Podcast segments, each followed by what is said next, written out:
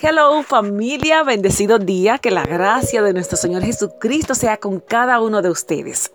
Como se habrán dado cuenta, en esta semana hemos estado hablando de madres y hoy es la oportunidad para hablar de Débora. Sí, como saben, para en muchos de nuestros países se está celebrando en este mes de mayo el Día de las Madres, vamos a hablar de una madre que aunque no se registra bíblicamente que tuvo hijos físicos, sí fue llamada madre. Y vamos a ver la razón. Fíjese que después de la muerte de Aot, el tercer de los jueces en la época, valga la redundancia, de los jueces de, de Israel, cuando aún no había reyes, los israelitas fueron bueno, decidieron buscar al Señor porque se sentían oprimidos. Cada vez que se sentían oprimidos buscaban al Señor. Cuando se sentían muy cómodos olvidaban de sus compromisos. Llegó un momento donde los israelitas clamaban al Señor porque estaban siendo subyugados por el enemigo. Y vemos que Císara era un jefe de un ejército enemigo que lo estaba oprimiendo. Y entonces ahí es donde entra nuestro personaje Débora. En aquel tiempo gobernaba a Israel una profetisa llamada Débora. Recuerden que no había reyes, solo habían jueces, líderes locales. Y en este caso es la oportunidad para hablar de Débora. Esta que vivió en esta temporada de los jueces, recuerdo la número cuarta de los que liberaron el pueblo judío. Esta mujer llena de sabiduría y fidelidad al Padre Eterno era una mujer de firmes convicciones, humildes y que era muy respetada. El pueblo la buscaba a Débora para escuchar sus sabios consejos y su tribunal estaba localizado, su lugar de su oficina, debajo de, una palmera, donde, donde ella acudían para buscar consejos.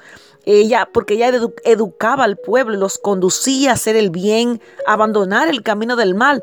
Débora era una mujer muy respetada en Israel y estaba casada con un señor llamado Lápido. Débora era su nombre quiere decir abeja de miel. Lo encontramos en Jueces capítulo 4. Vemos que ella pertenecía a la tribu de Efraín. Era sabia, temerosa de Dios, conocía su propósito y lo usaba para ayudar a los demás.